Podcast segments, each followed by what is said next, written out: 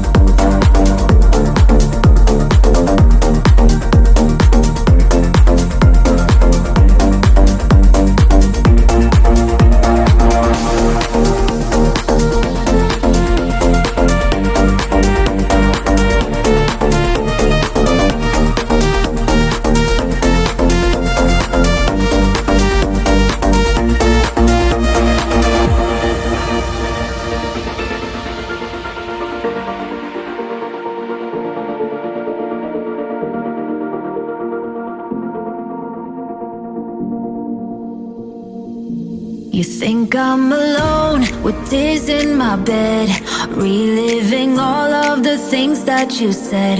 But now that you're gone, I'll be okay. I'm gonna drink all my sadness away. Tonight I won't be crying on the dance floor. I ain't got no time for no more sad songs. So let's raise a glass to all the past ones. But I